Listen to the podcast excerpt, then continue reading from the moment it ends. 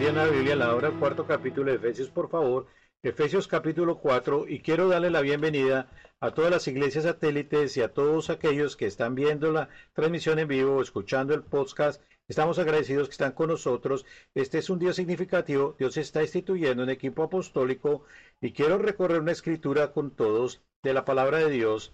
Esto no solo es para The Rock Anaheim. Esto es para todas las iglesias satélites de The Rock y esto es significativo. El equipo apostólico servirá a todo el cuerpo de terror, así como a todos los preciosos pastores líderes. Oh, tenemos pastores líderes increíbles en cada congregación de nuestra iglesia y se vuelan la barda. Están haciendo grandes cosas para el reino de Dios para servirles a sus congregaciones respectivas. Pero estamos privilegiados por ser parte de esto y lo que está pasando aquí, queremos que todo esto pase a todas las congregaciones para que todos sepan que el Señor está estableciendo algo para todos, a cada persona, en cada lugar, como parte de nuestra iglesia. Vamos a recordar este día y decir, ¿recuerdas cuando el Señor identificó y soltó estos dones a nuestro cuerpo a este nivel? Y vamos a poder rastrear un mover del Espíritu que aún no se ha movido desde los días que empezamos esta iglesia. Entonces, quiero empezar, veamos todos Efesios capítulo 4 y me gustaría que todos leamos en voz alta los versículos 7 al 12 de Efesios 4. Como siempre, estamos leyendo de la versión Reina Valera del 60 y si no tienes esta traducción, no te preocupes, hay muchas buenas, pero para que todos estemos leyendo en voz alta, Sigamos en la pantalla, por favor, para que todos leamos las mismas palabras. Todos juntos, Efesios 4, versos 7 al 12, en voz alta, y juntos leemos. Pero a cada uno de nosotros fue dada la gracia conforme a la medida del don de Cristo, por lo cual dice, subiendo a lo alto, llevó cautiva la cautividad y dio dones a los hombres, y esto de que subió, ¿qué es? Sino que también había descendido primero las partes más bajas de la tierra, el que descendió es el mismo que también subió por encima de todos los cielos para llenarlo todo, y él mismo constituyó a unos apóstoles, a otros profetas, a otros evangelistas, a otros pastores y maestros, a fin de perfeccionar a los santos para la obra del ministerio, para la edificación del cuerpo de Cristo. Paremos aquí. Desafortunadamente, la mayoría del cuerpo de Cristo no persigue su llamado ni cumple su ministerio asignado. La mayoría no saben cómo o no comprenden por qué es tan importante. Pero Jesús dijo en Mateo 16, 18, edificaré mi iglesia y las puertas del Hades no prevalecerán contra ella. Ahora, Jesús no es ningún tonto. Él sabe muy bien los desafíos, la resistencia y las distracciones que van a tratar de impedir a los miembros del cuerpo de Cristo, incluso cada uno de nosotros aquí. Entonces, ¿qué hizo? Escuchen otra vez Efesios 4, específicamente los versos 8, 11 y 12. Subiendo a lo alto, llevó cautiva la cautividad y dio dones a los hombres, y él mismo constituyó a unos apóstoles, a otros profetas, a otros evangelistas, a otros pastores y maestros, a fin de perfeccionar a los santos para la obra del ministerio, para la edificación del cuerpo de Cristo. Ahora, este pasaje nos dice que cuando Jesús se fue del mundo, conociendo la importancia de alcanzar al mundo y la resistencia que sus seguidores enfrentarían, Él les dio a su gente cinco dones específicos para equiparlos y edificarlos. Apóstoles, profetas, evangelistas, pastores y maestros. Y esto, sin embargo, no fue una idea tardía. Jesús había planeado esto desde el comienzo. Escuchen lo que Jesús hizo temprano en su ministerio, leyendo en Lucas 6.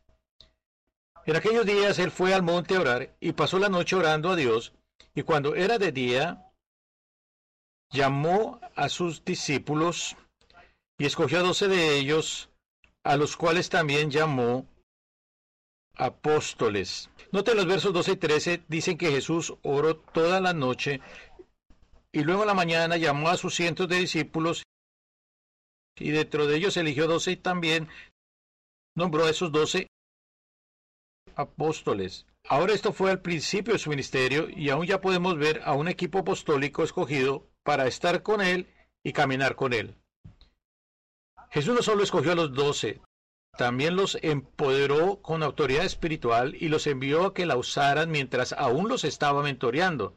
Escuchen Mateo 10.1.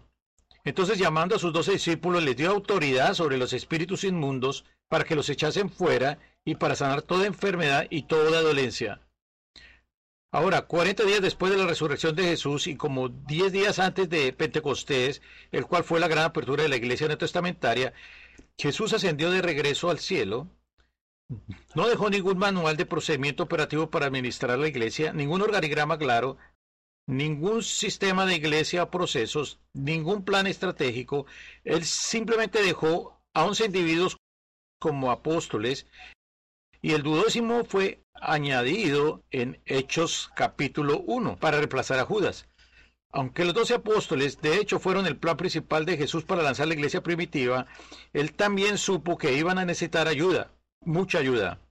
Les envió al consolador, el poderoso Espíritu Santo. ¿Recuerdan lo que les dijo la noche antes de su muerte? Juan 14, 26. Mas el consolador, el Espíritu, a quien el Padre enviará en mi nombre, él os enseñará todas las cosas hablándole a los doce, Él os enseñará todas las cosas y os recordará todo lo que yo os he dicho. Y luego en Juan 16, 7 y 13, os conviene que yo me vaya, porque si no me fuera, el consolador no vendré a vosotros, mas si me fuere, os lo enviaré. Pero cuando venga el Espíritu de verdad, Él os dará toda la verdad. En los primeros capítulos, en el libro de los Hechos, la Biblia registra que los doce apóstoles dirigieron la iglesia juntos. Esto empezó actualmente del primer día de la iglesia, el día de Pentecostés.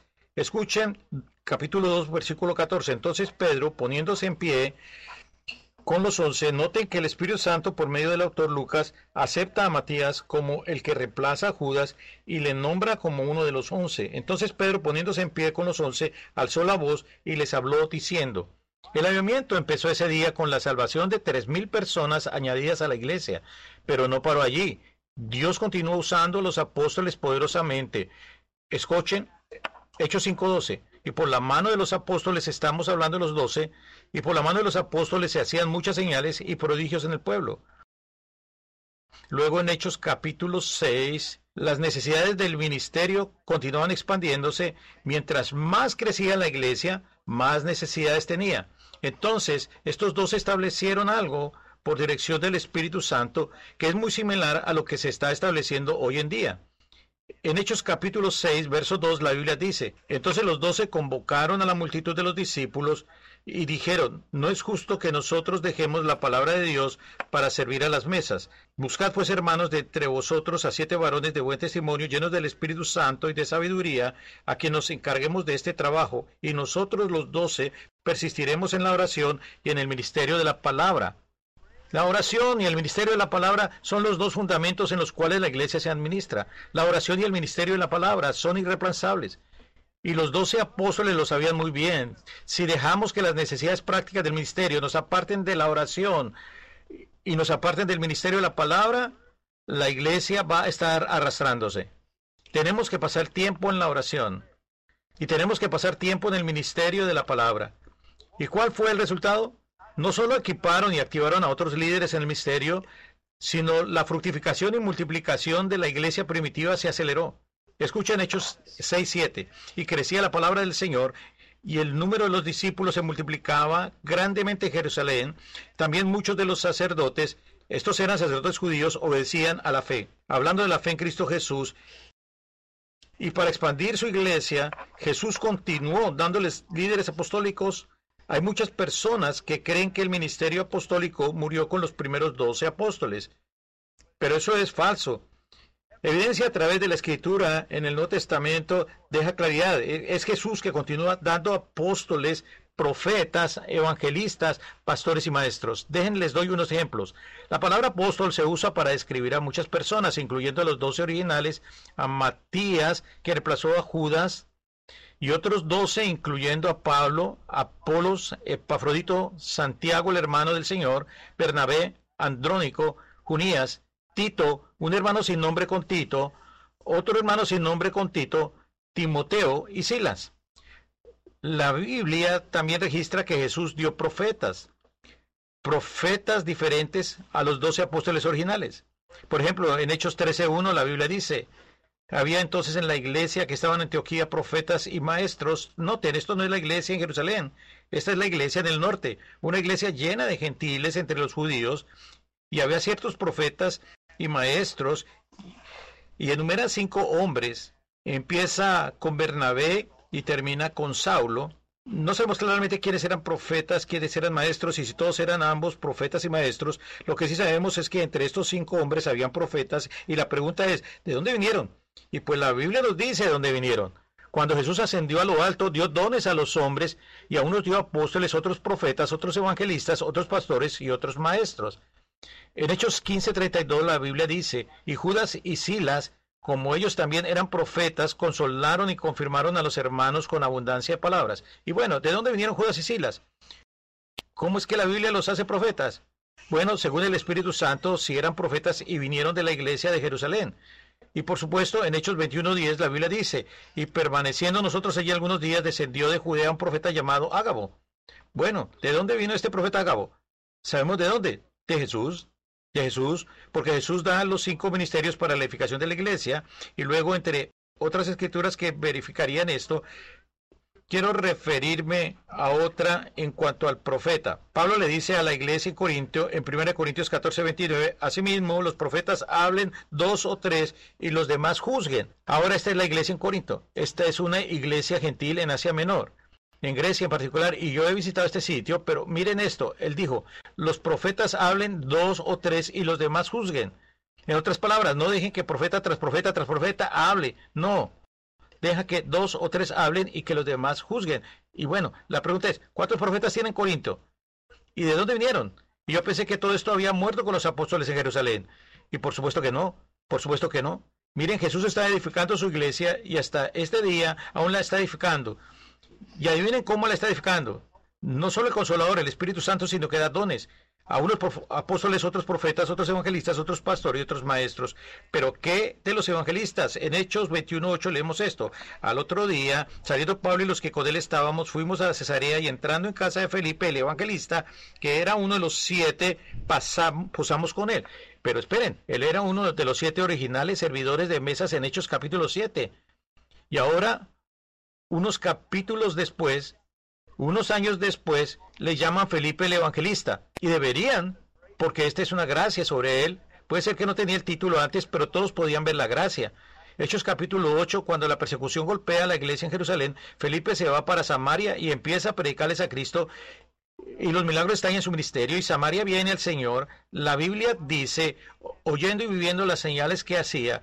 ¿Cuánto recuerdan la historia? Ven, este es un evangelista confirmado en las escrituras no es uno de los doce originales.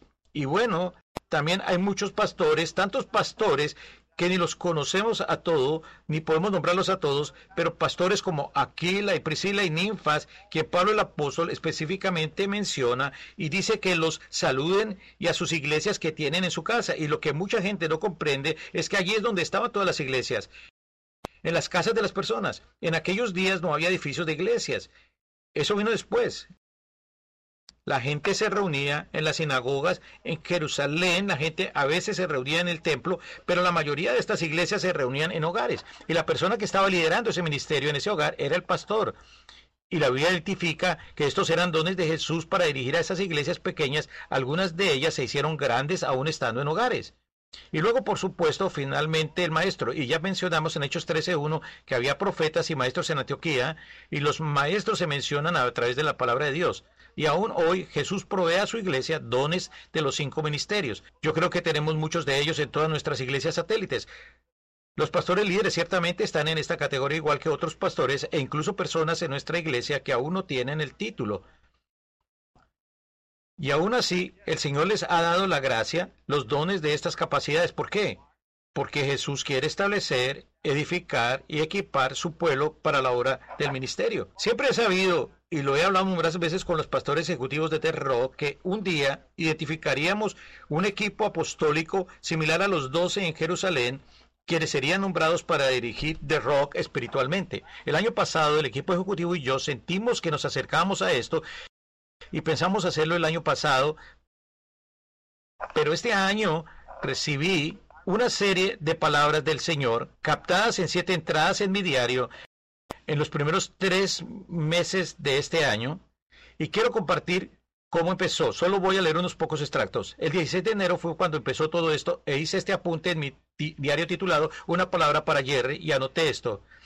Estando en el Hotel Hilton en Glendale, me acosté como a las 11.30 y aún tenía hambre por Dios. Acaba de leer nuestra lectura diaria, varios capítulos de la Biblia y oración y anoté, no tenía sueño, mi corazón seguía conmovido y hasta que por fin me levanté, prendí la luz, tomé mi Biblia y le pregunté a Dios, ¿dónde quieres que vaya? Pareció que Zacarías 4 era el lugar, leí todo el capítulo, varias partes del mismo, muchas veces, pero el verso 6 era el verso clave, el que resaltaba entre otros y dice, esta es la palabra de Jehová de Zorobabel, que dice, no con ejército ni con fuerza, sino con mi espíritu, ha dicho Jehová de los ejércitos. Y bueno, mucho hay de este verso y de, mi apunte que no voy a compartir ahorita, pero el Señor me estaba diciendo claramente, me estoy moviendo por mi espíritu y te estoy confirmando esto, que lo que está por suceder no es poder, sino por el poder de mi espíritu. Y luego el 8 de febrero, en nuestra lectura diaria leí Mateo 9:17 y supe que el Señor estaba hablando, por lo que anoté en mi diario con el nombre de Tiempo para nuevos odres. Y el texto era Mateo 9:17. Ni echan vino nuevo en odres viejos, de otra manera los odres se rompen y el vino se derrama y los odres se pierden, pero echan el vino nuevo en odres nuevos y lo uno y lo otro se conservan juntamente. Y aquí está lo que apunté. En lo que leía esto sentí que el Espíritu Santo decía que este nuevo poder del Espíritu requería nuevos odres, que hay patrones y horarios antiguos en nuestro ministerio que tienen que cambiar para alinear a nuestro nuevo mover del Espíritu. Y luego el mismo día, terminando con estas anotaciones en mi diario, regresé al mismo verso para seguir leyendo y el Espíritu Santo, de hecho, dejen leer Mateo 9.7, pero acompañados por los versos 18 y 19, escuchen esto. Ni echen vino nuevo en odres viejos, de otra manera los odres se rompen y el vino se derrama y los odres se pierden. Pero echen el vino nuevo en odres nuevos y lo uno y lo otros se conservan juntamente. Nota el verso 18. Mientras él les decía estas cosas, en otras palabras, mientras Jesús hablaba de la importancia de nuevos odres, vino un hombre principal y se postró. Nunca le había puesto atención a esa frase. Mientras él decía estas cosas, Vean esto, vino un hombre principal y se postró. Sabemos que fue Jairo diciendo, mi hija acaba de morir, mas ven y pon tu mano sobre ella y vivirá. Y se levantó Jesús y le siguió con sus discípulos. Anote esto, mientras leía esto sentí que el Espíritu Santo decía de parte de los nuevos odres, me incluían a mí poniendo mis manos sobre las personas para que sean sanas. Y pues yo oro para que las personas sean sanadas todo el tiempo y pongo mis manos sobre las personas todo el tiempo, pero también sé que por un tiempo el Señor me ha instruido a añadir más tiempo o hacer el llamado a las personas que están enfermas para que sean sanas imponer sobre ellas. Y sé que algunos de los otros miembros del equipo apostólico han oído la misma cosa y Dios está haciendo el llamado para que los enfermos vengan porque Él lo quiere sanar. Dije que Él los quiere sanar. Amén. Y entonces supe que el Señor, que este nuevo odre, este nuevo cambio que Él quiere hacer es para que Él pueda empezar a derramar un fresco mover del Espíritu Santo por medio de este cambio. Miren, a veces tenemos que cambiar para que Dios pueda hacer lo que quiere hacer. A veces pensamos que estamos esperando a Dios, pero Dios está diciendo, no, necesito que tú niveles, necesito que tú prepares las cosas de la manera que yo quiero que las prepares. Entonces, Padre, moverme, entonces titulé este apunte tiempo para sanar. Y luego el siguiente día estaba leyendo sin ninguna preocupación, como me gusta decir, leyendo nuestra lectura diaria y llegando a Mateo capítulo 10, el primer verso dice, entonces llamando a sus doce discípulos les dio autoridad sobre los espíritus inmundos para que los echasen fuera y para sanar toda enfermedad y toda dolencia. Aquí está lo que anoté en mi diario. En lo que leí este verso, esta mañana supe que el Espíritu Santo, que tengo que imponer manos sobre un equipo apostólico y que he nombrarlos, y que esperemos ver sanidades y liberaciones como resultado de ello, como resultado de ello. Terminando con esta anotación en mi diario, regresé a Mateo capítulo 10 para continuar con mi lectura y empecé a leer el verso 2 y el Espíritu Santo habló otra vez. Y déjame, tengo aquí para decir esto, tu mente puede tomar la Biblia y aplicarla creativamente a tu vida según tú quieras para hacer tu capricho, pero solo quedarás en vergüenza. No debemos tomar la Biblia y aplicarla creativa y astutamente para que diga lo que queremos, que diga sobre lo que queremos que hable. No, No, el Espíritu Santo tiene que decir estas cosas. Sabemos que la Biblia es verdad, pero el Espíritu Santo tiene que aplicar estas cosas apropiadamente y en el tiempo correcto. Entonces lo que le estoy diciendo es que no podemos tomar la Biblia y aplicarla como queremos. Te estoy diciendo, el Espíritu Santo me estaba revelando estas cosas y diciéndome que ahora es el momento y eso es lo que estoy diciendo. Y pues regresé después de haber apuntado sobre Mateo 10.1 y empecé a leer el capítulo 10, verso 2. Escuchen esto. Los nombres de los doce apóstoles son estos. Primero Simón, Ahora, normalmente, esta es la palabra que me atrae.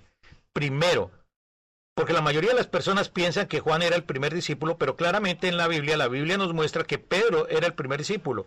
Y creo que este es el texto principal que le pone fin a este tema, porque no solo enumera a Simón Pedro primero, sino que dice, primero Simón, y normalmente esto es lo que agarra mi atención cuando empiezo a leer esto, junto con los nombres de los apóstoles. Pero esta vez, la primera vez que pasa, esta vez cuando llega a esta parte, los nombres de los doce apóstoles, hasta aquí alcancé a llegar y escuché, es tiempo de nombrar a los apóstoles, es tiempo de nombrar a los apóstoles. Nunca había pensado en esto antes, los nombres de los doce. Miren, el Espíritu Santo dio los nombres. Él no dijo que Jesús tenía doce. Él dijo que los nombres son estos. Y mucha gente dice, ¿y por qué tenemos que nombrarlos? Los nombramos porque Dios quiere establecer estos individuos en sus roles y nadie sabe quiénes son. ¿Cómo puedo recibir sus dones? ¿Cómo puedo recibir un don de Jesús si no queremos certificar el don? Solo queremos decir lo recibimos. No, tenemos que saber dónde está. ¿Dónde está para que yo pueda recibirlo, cierto? Así es que Jesús nombró a sus doce, oró toda la noche y luego los nombró, y pues el Espíritu Santo dijo, es tiempo de nombrar a los apóstoles, el equipo apostólico Rock. Y luego el 22 de febrero estábamos leyendo Romanos capítulo 1 y leí esto en los versículos 5 y 6 y dice, y por quien recibimos la gracia y el apostolado para la obediencia a la fe en todas las naciones por amor de su nombre. Y aquí está lo que anoté. En lo que leía esto, sabiendo que nos aproximábamos al anuncio de un equipo apostólico, veo que cada miembro del equipo ha recibido la gracia y el apostolado y que hemos recibido tal cosa para la obediencia, para la obediencia, para la obediencia en la que oraba para ver quién el Señor señalaba para que sea nombrado como miembro de este equipo apostólico, tenía una buena idea, pero por supuesto uno ora por estas cosas, uno no, no da por hecho, uno ora, le preguntas al Señor y anoté cinco nombres y traje esos cinco nombres a Kimberly y ella confirmó, dijo, creo que estos son los cinco que el Señor ha identificado ahorita. Kimberly es por supuesto mi número uno en la lista, Kimberly Dierman, Carl McCloy, Ty Austin, Tristan Fenwell y Monica Stenberg. Y ahora quiero detenerme aquí porque he nombrado dos mujeres. Algunas personas pueden que cuenten a estas mujeres como personas calificadas para tal rol de liderazgo significativo de la iglesia, pero quiero que consideres unos puntos de la palabra de Dios. Creo que es apropiado que yo regrese a la palabra de Dios, ¿saben? Este es nuestro fundamento, ¿cierto o no? Si no podemos identificar una base o un fundamento de la palabra de Dios, no tenemos ningún derecho a continuar confiadamente. Necesitamos la Biblia, necesitamos la palabra de Dios. Entonces dejen comparto unas cosas que ustedes, porque a algunas personas se les ha enseñado que las mujeres no deben desempeñar ningún rol de liderazgo en la iglesia, particularmente a esos niveles elevados. Y por cierto, puedo pasar horas compartiendo sobre este tema, pero hoy solo les voy a dar un vistazo porque creo que es apropiado hacerlo ahorita para darles la confianza, permaneciendo en la palabra de Dios, para recibir a todos estos miembros del equipo apostólico y no solo los que son hombres. Primero que todo, el apóstol Pablo, quien muchos piensan que fue el que descalificó a las mujeres en el ministerio, él dijo esto 2 Timoteo 3:16, dijo, toda la escritura, toda la escritura es inspirada por Dios y útil para enseñar. Pablo dijo que toda la escritura es inspirada por Dios y útil para enseñar. En otras palabras, no puedes cortar ninguna parte de la escritura cuando tiene que ver con doctrina. Tienes que dejar a la Biblia hablar. La razón por la cual él dijo eso y la razón por la cual yo lo he enseñado es porque a algunas personas les gusta tomar una o dos escrituras e ignorar el resto de la Biblia. Eso no es correcto. Pablo está diciendo que tenemos que dejar que la Biblia hable. Dios, Dios no aprendió del Antiguo y el Nuevo Testamento. Dios nunca ha aprendido nada. Él siempre lo ha sabido todo. Entonces todo lo que él dice se alinea con todo lo que él dijo. ¿Me escucharon? Todo lo que él dice se alinea con todo lo que él dijo. Y tenemos que tomar toda la escritura. Y bueno, déjenme decir esto. En la Biblia hay varias mujeres que la Biblia dice, el Espíritu Santo, mediante los autores bíblicos, dice que son profetas. Y, normalmente lo traduce como profetiza. Eso es una mujer profeta. Así que, por ejemplo, María. ¿Recuerdan a María, la hermana de Moisés? En Éxodo 15:20 la Biblia dice, y María la profetisa, hermana de Aarón, tomó un pandero en su mano, etcétera. Pero, pero, pero note que se le llama específicamente una profetisa. Y luego en Miqueas 6.4, alguno dirá, bueno, ok, a lo mejor sí fue profetisa y profetizaba, pero no estaba en ninguna posición de liderazgo. No fue llamada a liderar. Y eso es bien interesante porque Dios dijo en Miqueas 6.4, porque yo te hice subir de la tierra de Egipto y de la casa de servidumbre te y envié delante de ti a Moisés, a Aarón y a María. ¿No es eso interesante? Que Dios dice, yo envié a los tres delante de ti. Yo envié a los tres delante de ti. Y bueno, si Dios hizo eso, yo no lo quiero descalificar. ¿Acaso tú sí? Y no solo eso, sino que la escritura la describen como profetisa. Y bueno, hablemos de Débora por un momento. La Biblia dice en jueces 4.4, gobernaba en aquel tiempo Israel una mujer, Débora, profetisa, mujer de Lapidot. Por cierto, estos son buenos estudios que hacer. Déjenles digo, no solo dice Dios que Débora era una profetisa, sino que la Biblia también dice que aún siendo una esposa, ¿Qué significa eso? Significa que estaba sometida a su esposo en el hogar, pero ella estaba gobernando a Israel y lo que tienen que entender es que en aquellos días no había reyes, no tenía presidentes, no tenían primer ministro o cualquier otra autoridad. En aquellos días la autoridad era un juez. Ella era la autoridad civil y suprema sobre todo Israel. En otras palabras, ella jalaba toda la banda. Nadie estaba por encima de ella. Ella era la mera mera. Pero en el hogar, la Lapidot posiblemente mandaba como esposo, pero tan pronto salen de la casa, ella era la jefa de toda la nación. ¿Entienden lo que estoy diciendo? Y déjenles digo, no hay nada en toda la historia que sugiere que Dios buscó a un hombre, pero porque no pudo encontrarlo, tuvo que elegir a una mujer. Pero saben, hay personas que tratan de interponer eso, tratan de añadir eso a la Biblia, pero no se encuentra en ningún lugar de la Biblia pero tratan de añadírselo porque tienen una creencia y tratan de hacer a la Biblia afirmar su creencia. Y perdóneme, pero sencillamente no es así, no es así. Dios elige a una mujer porque es la mejor para el trabajo. Es más, les diré esto, el general de los ejércitos de Israel en ese entonces tuvo que sacar al ejército a la guerra. Mas él vino a Dios le dijo, ¿vienes conmigo? ¿Vienes conmigo? Y fue obvio en el texto que la razón fue porque ella estaba conectada con Dios, tenía la palabra del Señor y él cree que sí, eh, si ella va con él, Dios va con él. Miren, déjenles digo, esta es una historia poderosa. Israel tuvo una de las más grandes victorias que jamás hayan tenido. Jamás hayan tenido ningún rastro en la Biblia que diga que Dios consideró que esta era una victoria de segunda clase. Y fue liderada por una mujer que era profetisa y juez. Y luego, por supuesto, segunda Crónicas 34:22, junto a otro verso nos habla de Hulda. Hulda dice, entonces Ilcías y los del rey fueron a Hulda profetiza, ¿y qué creen? Hulda va la palabra de Dios, la palabra de Dios.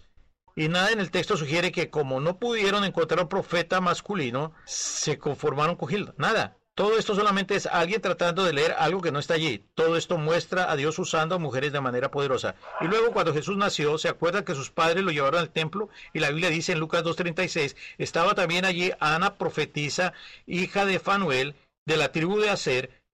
Entonces aquí vemos a una mujer judía, 84 años, y cuando traen a Jesús, Nadie sabe quién es este bebé, pero por el Espíritu de Dios, la profetisa sabe y se presenta justo a tiempo y sabe que Él es el Mesías. Lo identifica, les ministra y déjenles digo, la Biblia señala esto y dice, queremos que vean a esta profetisa moviéndose entre la multitud de los hombres, esta mujer que está conectada con lo que el Espíritu de Dios está diciendo. ¿No agradecen la Biblia? Toda la escritura es inspirada por Dios. Y no solo eso, me fascina lo que dice Hechos 21.9. Dice, la versión la Biblia de las Américas en especial dice, referente a Felipe el Evangelista. Este tenía cuatro hijas doncellas que profetizaban. Cuatro hijas doncellas que profetizaban. Y bueno, no solo habla de las mujeres en la oficina del profeta, sino de otras. Por ejemplo, Priscila, junto con su esposo Aquila. estos dos eran pastores. De hecho, en el texto griego, Cuatro de los cinco veces que Pablo menciona a estos dos, él menciona primero a ella, lo cual era contracultural. Nunca mencionas el nombre de la mujer primero, a menos que ella sea el líder principal de ese ministerio. Ahora, eso pasó cuando Kimball era la supervisora de distrito por siete años. A veces cuando íbamos a algún lugar estábamos allí porque ella era supervisora y estaba allí fungiendo en ese papel. Y cuando nos introducían a menudo decían, queremos introducir a Kimberly y a Jerry Dirman. Y yo no tenía ningún problema con eso porque yo sabía que yo solo le estaba acompañando. ella es la supervisora del distrito y yo estoy aquí porque estoy casado con ella. Yo no estaba allí como el pastor Jerry, yo estaba allí debido a su rol. Y ella justo con otros cientos de pastores era mi supervisora en ese entonces. Y yo no tenía ningún problema con eso, ningún problema con eso. Y la introdujeron a ella primero por su rol y Pablo parece que está haciendo lo mismo. El apóstol Pablo identificó, saludó y afirmó a más mujeres líderes que cualquier otro escritor de testamentario. Por ejemplo, en Romanos 16, 7, Pablo saluda a una mujer llamada Junías y no solo la identifica como una apóstol, sino como una apóstol estimada. Pero vean, estos solo son unos de los pequeños detalles que Pedro en verdad libró en el día de Pentecostés. Pedro, citando del profeta Joel, ¿se acuerdan de esto? Él dijo esto en Hechos 2, 17, 18. En los postreros días, dice Dios, derramaré de mi espíritu sobre qué? Sobre toda carne, toda carne toda carne. Así es que si tienes carne, calificas para eso. Amén. Si tienes carne, calificas. Sobre toda carne. Y vuestros hijos y vuestras hijas profetizarán. Vuestros jóvenes verán visiones. Y vuestros ancianos soñarán sueños. Y de ciertos sobre mis siervos y sobre mis siervas en aquellos días derramaré mi espíritu y profetizarán. ¿Saben lo que me fascina de lo que Dios dijo mediante Joel y mediante Pedro?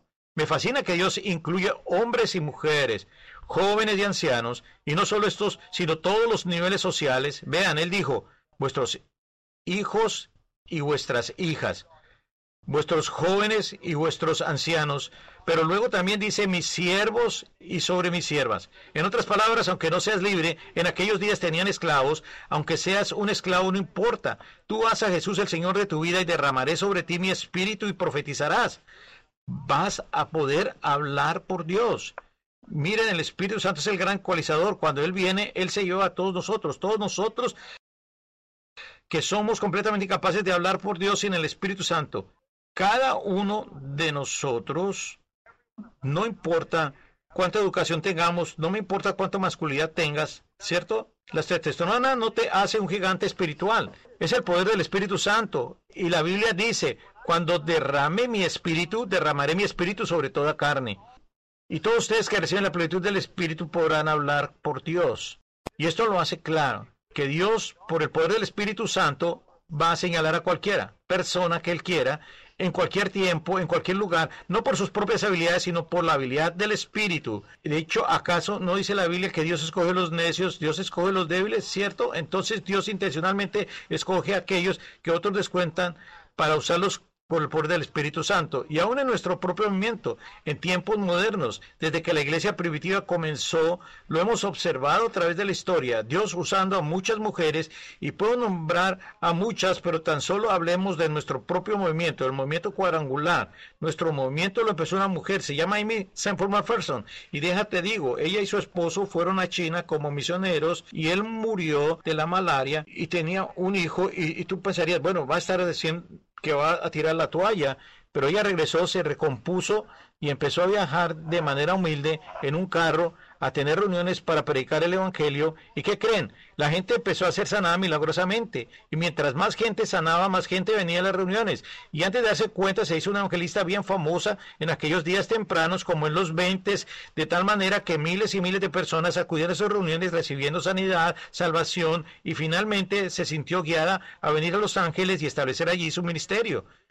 Construyó Ángelos y una temporada donde la gente venía y llenaba el templo cada día a la semana, siete días a la semana, llenaba cinco mil sillas y esto fue en los 20. Y no solo eso, comenzó a plantar iglesias y a enviar a las personas. De hecho, esta iglesia en la que estamos ahorita, cuando llegamos aquí cerramos a las operaciones de la iglesia, pero en los registros sigue siendo la misma iglesia, la Anaheim Foursquare Church y fue empezada por dos mujeres que fueron enviadas por MC por MacPherson. Di lo que quieras, puedes decir, bueno, sí, pero todas estas 70 mil iglesias alrededor del mundo y todas estas miles y miles de personas sanadas y salvas alrededor del mundo, Dios no pudo haber hecho esto por medio de una mujer. Y bueno, ¿quién dice? ¿Quién dice que Él no puede? El Espíritu Santo puede usar a cualquier persona, ¿cierto? Cualquier persona rendida a Dios. Y miren, ese es el punto de las Escrituras, que nadie está limitado ahora que el Espíritu Santo ha llegado. Gloria a Dios. Pero noten, él necesita a alguien que se levante y diga, yo creo que Dios me está llamando a hacerlo. Y a otros que vean y reconozcan, este es un llamado de Dios. Y eso fue exactamente lo que pasó. Y aún nuestro supervisor general de la denominación cuadrangular es una mujer que se llama Tami Tamahu, una mujer bien capaz y competente. De hecho, ahorita estamos en el proceso de elegir un presidente y ella es una de las dos personas que fueron postuladas como candidatas a ser el próximo presidente.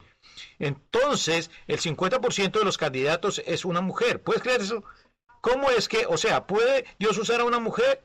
Y bueno, sabes bien que sí, por supuesto que sí. Y nadie buscaba poner una mujer en el boleto, todos solamente buscaban oír del Señor, de poner a las mejores personas posibles en el boleto. Y bueno, también tenemos a muchos otros supervisores. Mencioné a Kimberley, que a mi ver han fungido efectivamente supervisando a otros pastores y ha funcionado bellísimo, bellísimo. Ahora, si la palabra de Dios afirma claramente que Él usa a mujeres en estas posiciones de alto nivel e impacto y que la unge por el Espíritu Santo, y si nosotros lo hemos visto muchas, muchas veces a través de los años en la historia moderna, lo cual acuerda con la palabra de Dios y aún dentro de nuestro propio movimiento y nuestra propia iglesia, ¿por qué habríamos de escoltar a las mujeres a quien Dios ha ungido por su espíritu y decir no son capaces? ¿Acaso el Espíritu Santo no puede hacer mediante una mujer lo mismo que puede hacer mediante un hombre? ¿Es tan incapaz el Espíritu Santo? Por supuesto que no. Por supuesto que no. Cada uno de nosotros somos tan inferiores en cuanto a nuestro nivel de habilidad sin su ayuda. Cada uno de nosotros, cada uno de nosotros. El 7 de marzo me llevé a cinco líderes a orar y ayunar. Buscamos al Señor, pasamos hora tras hora tras hora. No estábamos viendo televisión, no estábamos jugando nada, pasamos tiempo en la palabra y tiempo en la oración, hora tras hora buscando del Señor y déjenles digo, Dios nos está hablando de una manera poderosa. En lo que avanzamos hacia la identificación de este equipo, también sentimos que nuestros ancianos apostólicos de la iglesia, que ese equipo tenía que ser expandido. La mayoría de ustedes, muchos años al pastor Jack y al doctor Leslie Kegel, son unos ancianos apostólicos y un anciano profético. Les llamamos ancianos apostólicos, pero sentimos que Dios quiere agregarles al equipo. Y por medio de la oración sentimos que Robbie Wood se le tenía que preguntar y le preguntamos Robbie Wood es un pastor de pastores. Déjenles digo, honestamente, y Kimber probablemente acordaría, no conozco a nadie en la tierra hoy personalmente que se parece más como Jesús que Robbie Wood. Él está lleno del amor de Jesús. Les estoy diciendo, él camina a las calles de Los Ángeles cada semana y gana a las personas para el Señor, le ministra a los indigentes, gana a empresarios para el Señor, ve sanidades y milagros cumplirse regularmente, manifestaciones y palabras proféticas, conoce los nombres de los indigentes, conoce el nombre de sus mascotas y de sus hijos. A él importan estas personas. Les digo que cuando estoy con él sé que él es alguien a quien nosotros deberíamos imitar, porque es como el Señor Jesús. Y bueno, él se va a integrar al equipo como uno de nuestros ancianos apostólicos, viendo sobre nuestra iglesia en este equipo apostólico que estamos nombrando. Segundo, Steve Shell, muchos de ustedes no conocen su nombre, pero fue uno de mis profesores en el colegio bíblico y desde que yo estuve bajo su enseñanza en el colegio bíblico yo supe que había algo del Espíritu Santo sobre este hombre y su enseñanza. Este hombre está muy bien educado en las cosas de Dios, estudia directamente del hebreo y el griego y enseña, ha escrito comentarios, estudio verso tras verso sobre la Biblia para enseñarle a los pastores cómo enseñar a estas congregaciones a través de los libros de la Biblia. Este es hombre uno de los más fuertes teólogos que yo conozco, pero está lleno de la palabra de Dios, lleno del Espíritu Santo. Y pues le preguntamos, y aquí está lo que dijo, dijo, Jerry, sé exactamente lo que estás haciendo y sería un honor ser parte de esto. Sé exactamente lo que estás haciendo y sería un honor ser parte de esto. Ahora, en el libro de Éxodo, Dios le dijo a Moisés que impusiera sus manos sobre Aarón y los hijos de Aarón. En lo que lo leía, sabía que Dios me estaba instruyendo que primero pusiera mis manos sobre Kimberly, mi compañera del ministerio nombrado por Dios, y reconocerla como parte de este equipo apostólico. Luego ella me ayudaría a poner manos sobre los otros cuatro. Entonces quiero identificar estos individuos e invitarlos a la plataforma uno a la vez y oraremos por ellos y los recibiremos individualmente. Primero que todo, me gustaría invitar a Kimberly aquí conmigo.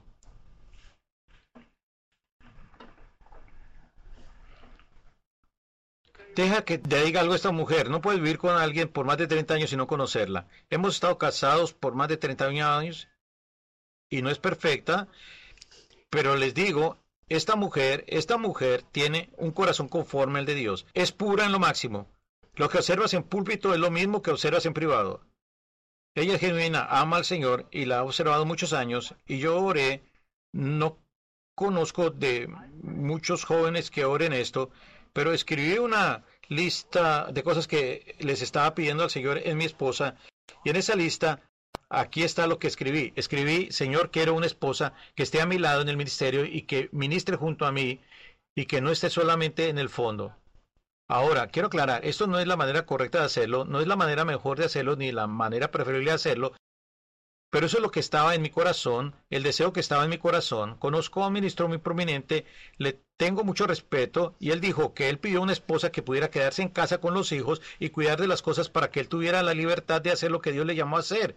Y ok, pues gloria a Dios, ese era el deseo de su corazón y eso fue lo que recibió. Pero este era el deseo de mi corazón y fue lo que pedí. Ahora, habiendo pasado ya décadas, de esto estoy convencido del Señor, que cuando oré así, creí que fue mi idea pero ahora sé que el Señor me estaba diciendo, sí, sí, yo sé que ese es el deseo de tu corazón porque fui yo el que puso ese deseo en ti, por lo que te llamé a ti y tu esposa a hacer. Yo puse ese deseo en tu corazón para poder darte ese mismo deseo que yo puse en ti. Yo sé que Dios tenía todo esto ordenado, que ella era mi esposa desde la fundación del mundo y Dios puso eso en mi corazón para que yo lo orase e invitarle a cumplirlo. Y no tenía ninguna idea de quién me iba a dar y no tenía ninguna idea de la riqueza, la espiritualidad que ella traería a la mesa. Yo pensé que solo buscaba a alguien que esté allí, más que no sabía qué era la profundidad, la unción, el impacto. Y no solo le da gusto a mi ministerio, déjenles digo, ella, por su propia cuenta, es una ministra del Evangelio ungida y designada. Y hemos sido ligados los dos por el Señor. Y uno perseguirá a mil dos a diez mil. Entonces, hoy públicamente y a través de los años he dicho unas cosas, pero hoy estoy declarando y anunciando públicamente que estamos aceptando a Kimberly y particularmente sus gracias apostólicas para lanzar nuevos ministerios, para establecer nuevas obras y ese tipo de cosas, pero hoy específica y principalmente la oficina del profeta. No tengo ninguna duda en mi mente que ella funge en este rol. Y muchas cosas que yo anuncio les digo, el Señor está diciendo esto y vamos a hacer aquello. Pero lo que no siempre les digo es que Kimberly me dijo hace un año que el Señor estaba diciendo esto, pero yo no lo acepté al momento y cuando por fin me pongo al día y lo oigo, le digo a ella, es que te equivocaste en el tiempo y no decíamos estas cosas en broma, pero hemos reconocido a través de los años que esto es lo que hace un profeta. A mí en el Antiguo Testamento se le llaman videntes, videntes, un evidente porque ven cosas, ven cosas. Y pues este es un rol que ella desempeña, ve cosas y déjate digo, añade fuerzas a nuestro equipo apostólico. Voy a pedirles a cada uno que comparten brevemente porque quiero que ustedes oigan de ellos. No lo harían a menos que yo se lo pidiera, pero también les voy a pedir a cada uno que por favor compartan para que ustedes lo oigan. Yo sé que ya escuché de ellos, pero para que ustedes puedan escuchar, si ellos creen que todo este movimiento es verdad, es del Espíritu Santo, amor, ¿puedes compartir con nosotros? Estos son los mejores días de estar vivos y de ser parte de la iglesia de Jesús en todo el mundo. Y sí creo que esto es del Señor porque está en la palabra y hay un alineamiento. Cuando alineas aquí en la tierra lo que está en el cielo, el cielo puede bajar a la tierra y esto es lo que está tomando lugar hoy, por favor, entiendan. Este no es un grupo élite donde ahora somos el grupo élite. Así es. Aquí está lo que está pasando, tu llamado, el ministerio que se te ha confiado, los dones en tu vida son tan valiosos e importantes en el reino de Dios que Dios dice, voy a traerme a algunos de ustedes a que den sus vidas para que ustedes puedan cumplir el plan que Él tiene para ustedes. Esto no se trata de ser quitados por, por alguna grandeza. No, no, esto es nosotros siendo posicionados para que tú puedas fluir en las cosas que Dios te ha llamado y para que podamos dirigir con fuerza y equiparte para que cumplas el gran plan que Dios tiene para ti. Él tiene esto para cada uno de ustedes y en estos días Dios quiere despertar a su gente a la grandeza de su plan. Esto no solo es una declaración emotiva, esto es un Dios que te creó y diseñó intencionalmente y te dio cosas, te dio dones y gracias para que puedas vivir la vida que solo puedes vivir en Él, pero una vida que impactaría a muchos. Entonces Dios solo nos está posicionando y en lo que empezamos a funcionar en nuevos niveles que creen, a ti te toca funcionar a nuevos niveles y yo creo que verás el impacto en tu vida personal, en lo que nos toca servirte. Yo creo en un mayor poder y unción como nunca antes. Amén. Señor, bendecimos a Kimbel hoy y la recibimos hoy como parte de este equipo apostólico y funcionando este rol de profeta en el nombre de Jesús. Podemos decir amén y aplaudir en acuerdo. Oh, gloria a Dios. Me gustaría recibir en la plataforma al pastor Carl McClay y su querida esposa Terry. Eh,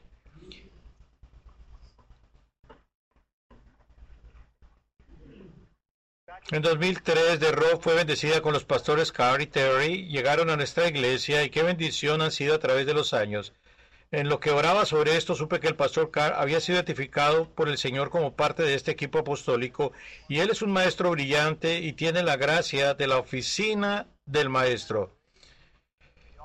Pero en lo que orábamos, mientras orábamos y ayudábamos, identificamos que uno de los dones principales que necesitamos que él traiga y que Dios le ha señalado para traer la oficina del pastor él es un pastor, tiene compasión por la gente y hace el tiempo para alcanzar a las personas. Entonces vamos a orar por él al respecto, pero Pastor Carl, puede compartir brevemente y también háganos saber si usted cree que esto es algo del Espíritu Santo. Ciertamente puedo decir que creo que esto es una obra del Señor. Y creo que es una obra del Señor porque es la palabra del Señor. Es lo único que estamos haciendo. Estamos alineándonos a la palabra del Señor para que la obra del Señor sea hecha en nosotros y por medio de nosotros, para que podamos ver lo que el Señor quiere hacer en la tierra. ¿Y de qué se trata esto? No se trata de pedirles que nos sirvan, sino poniéndonos en posición para poderles servir a ustedes para poder ayudar a equipar el cuerpo de Cristo para la obra del ministerio y para la edificación del cuerpo de Cristo. A eso estamos llamados. Y yo creo que si hacemos eso, veremos el mover de Dios que hemos estado viendo para que sea acelerado y nos veremos en un nuevo nivel, según lo que el Señor quiere hacer. Salvación de almas, personas liberadas y puedo que digas, ah, ustedes están sobre los pastores, yo no soy pastor, todos somos pastores, todos buscamos cuidar, confortar, pastorear a las personas, ya sean nuestros hijos, o si es un grupo, o si somos parte de un rock group, o sobre un equipo o un ministerio, queremos hacerlo de tal manera que la gente vea a Jesús y eso es lo que estamos haciendo, ayudando más a que Jesús sea visto en cada uno de nosotros. Yo creo que esta es una obra de Dios. Gloria a Dios. Dios te bendiga. Gloria a Dios.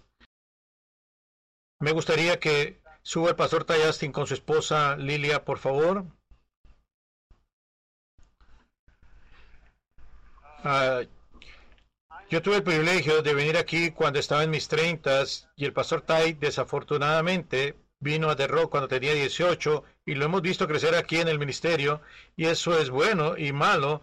Lo bueno es que él conoce The Rock y por supuesto lo malo es que cuando llegas a los 18 nos toca trabajar en ti, pero él pasó por el internado, por el nivel básico del personal, pero le diré esto, ya no es así. Este es uno de nuestros hombres poderosos en la iglesia.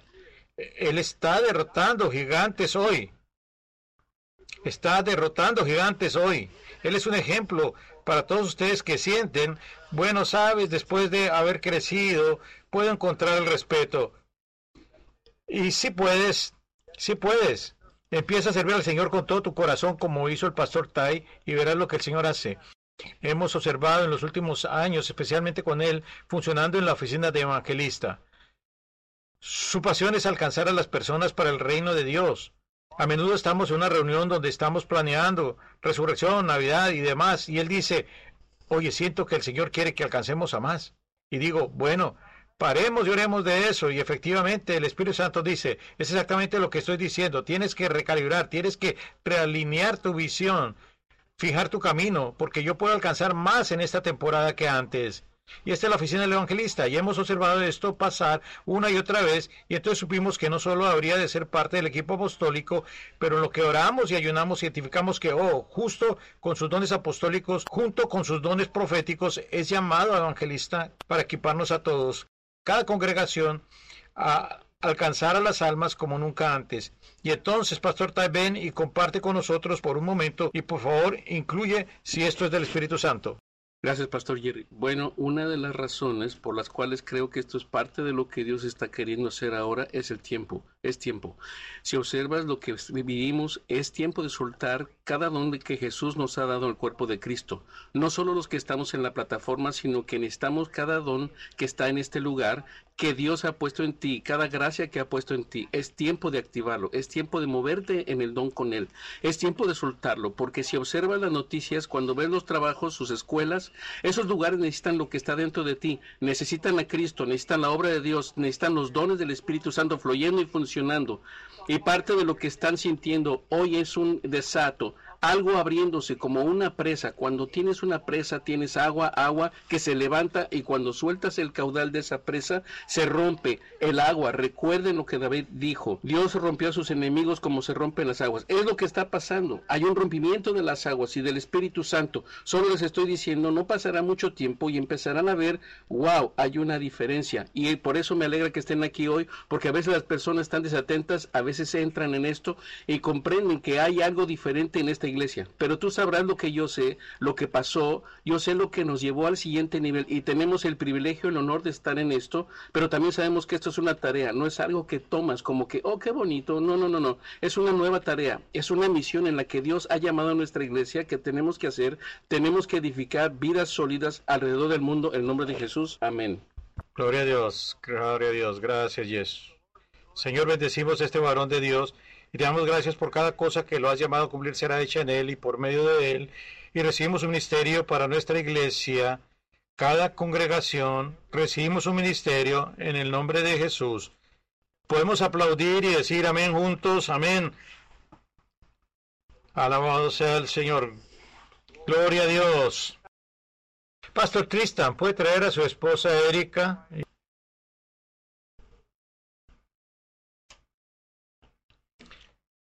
De hecho, también trae al hijo en su vientre también.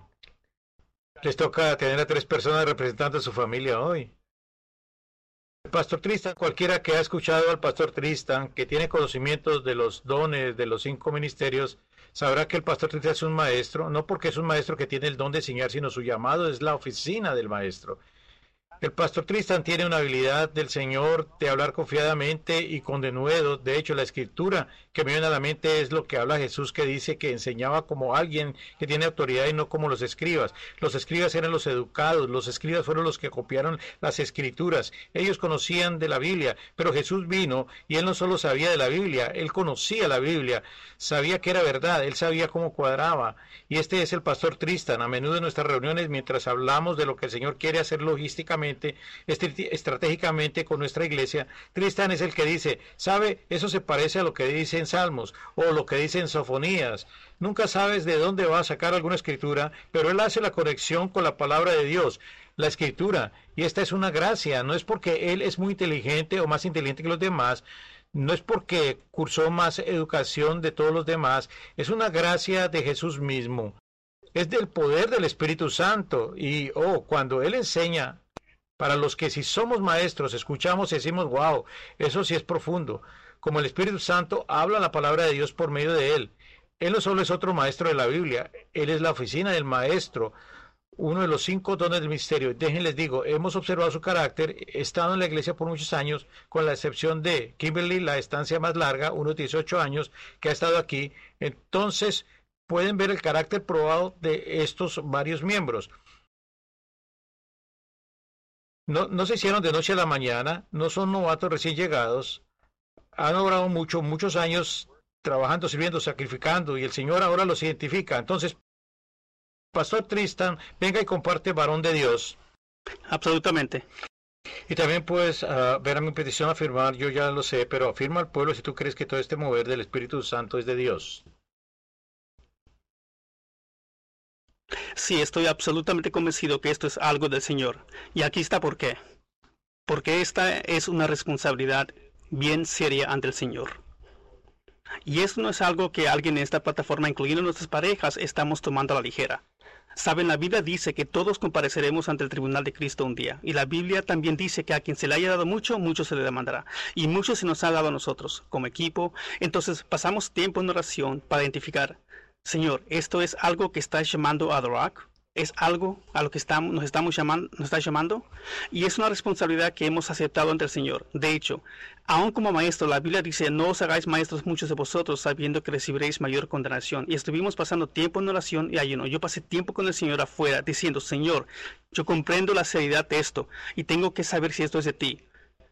Y de que les digo, este el Señor. Esto es algo que todos estamos tomando bien serio. De hecho, porque compadeceremos ante el tribunal de Cristo por causa del Evangelio. Yo no soy persuadido por los tribunales de Estados Unidos.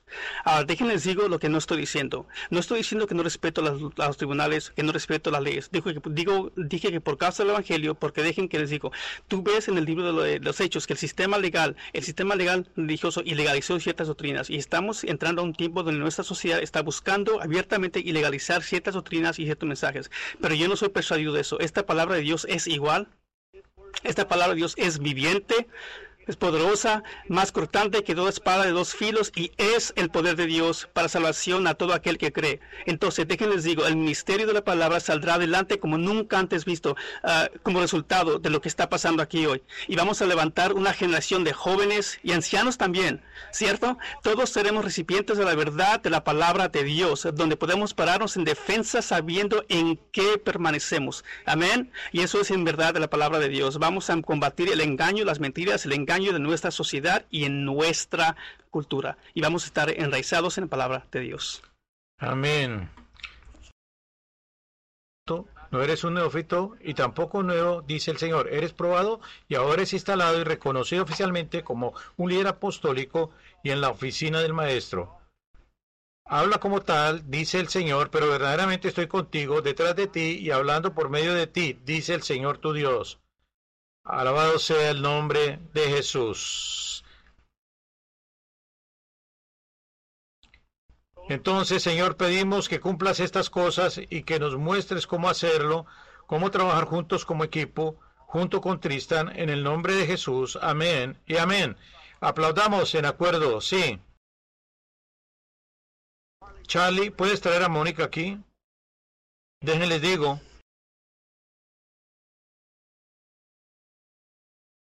Puede que mida 4'11 de estatura, pero el espíritu mide como 9 pies. Déjenles digo. Charlie y Mónica son parte de este equipo apostólico, los más nuevos a nuestra iglesia, pero diré esto, hemos reconocido en los últimos años el fuerte llamado de profeta en Mónica.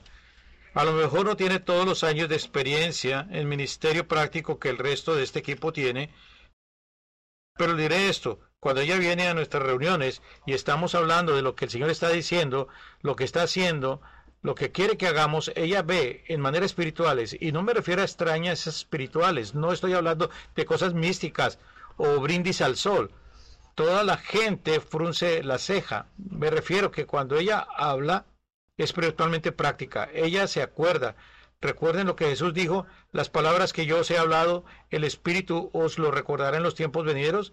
Y le estoy diciendo que Mónica puede conectar las cosas y decir, ¿se acuerdan cuando el Señor nos dijo esto y aquello? Y aquí está una escritura que le podemos añadir, esto es lo que el Señor está haciendo. Y les digo, nosotros, los que hemos estado aquí por mucho tiempo, nosotros los que conocemos las cosas del Espíritu y sabemos cuando alguien solo está actuando espiritual, eso no pasa con Mónica. Cuando ella habla es como lo oráculo de Dios, es como si Dios viene y dice, por cierto, lo que está pasando aquí, recuerden que les dije esto hace unos tres o cuatro años y luego los confirmé en otro tiempo y en otro tiempo, esto es lo que está pasando. Y esto decimos, esto es exactamente lo que está diciendo. Ese es el tipo de poder y fuerza que una persona en el ministerio de profeta tiene. Esta mujer de Dios reconocemos que tiene algo especial pero tomó años porque toma años para en verdad confirmar si el carácter está allí. No solo la gracia y el llamado, pero ¿está el carácter? Si no tiene el carácter que coincide con la gracia y el llamado, tendrás que quedarte al margen y hacer cosas pequeñas hasta que tu carácter crezca, ¿cierto o no? Muchas personas tienen los dones y la gracia, pero no tienen el carácter. No pueden alinear su boca en unidad, siguen criticando, siguen perjudicando, se siguen promoviendo a sí mismos. Este equipo que está aquí no hace eso. No hacen eso. Es carácter. El carácter se requiere. Los ancianos tienen que ser irreprensibles. Dice la Biblia, y estas personas caminan en carácter e incluye a Mónica Stenberg. Es un gozo estar con Mónica y Charlie. Pero hoy vamos a orar y recibir por dirección del Espíritu Santo a Mónica en esta oficina del profeta. Mónica, ve para acá y comparte con nosotros, por favor. E igual que los demás, por favor afirma para que la gente escuche si tú sientes que esto es del Espíritu Santo. Bueno, ciertamente que sí. Y para mí, aquellos que me conocen bien saben que yo no acuerdo con todo. No puedo decir, oh, sí, tú piensas que sí, yo también. Yo tengo que escuchar del Señor directamente. Hace 18 años, este momento tenía 18, perdón, hace 30, oh, sí, hace 18 tenía 18. ¿Escucharon eso? Fue profético. Soy joven. Hace 30 años hasta este momento exacto tenía 18, tengo 48 ahora. El Señor me habló en su palabra y la verdad fue una de las primeras veces que la palabra empezó a hablar a diferencia de solo leerla. En Jeremías 1, él dijo, antes que te formase en el vientre te conocí, te di por profeta a las naciones. El pasaje continuaba donde Jeremías decía, ay Señor, soy niño. Y si lo era, tenía 18 y no entendía, pero sabía que Dios estaba diciendo algo.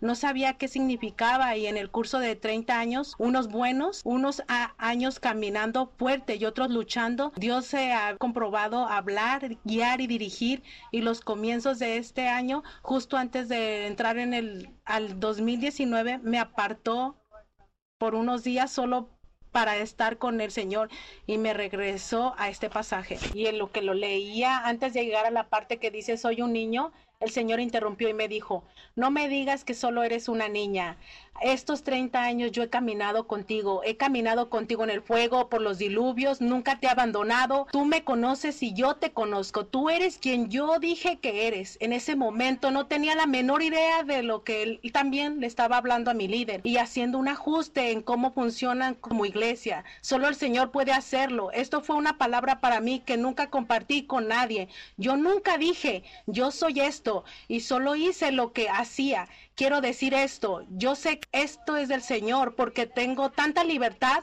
no tengo que enseñar como Tristan o pastorear como Pastor Carr, yo puedo ser quien yo soy, puedo funcionar como Él me ha hecho funcionar y creo esto, este movimiento, la razón por qué es importante que todos oigan y sepan, podemos hacer esto en lo oculto, podemos saber quiénes somos y oír del Señor, pero importa que todos sepan para que ustedes también empiecen a trabajar como Dios les ha llamado a trabajar, que no tienen que ser como alguien más y en lo que nos alineamos con Jesús, en lo que está la iglesia y cada congregación conectada con los que reciben de este ministerio, todos seremos lo que hemos sido llamados a ser. Y este cuerpo, como un ajuste quiropráctico, va a poder correr más rápido y avanzar más porque hay mucho que hacer en el reino.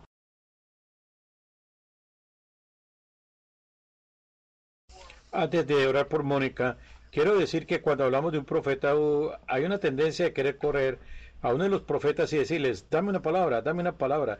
Y sabe, les diré esto, esa no es la manera neotestamentaria de correr a los profetas para una palabra.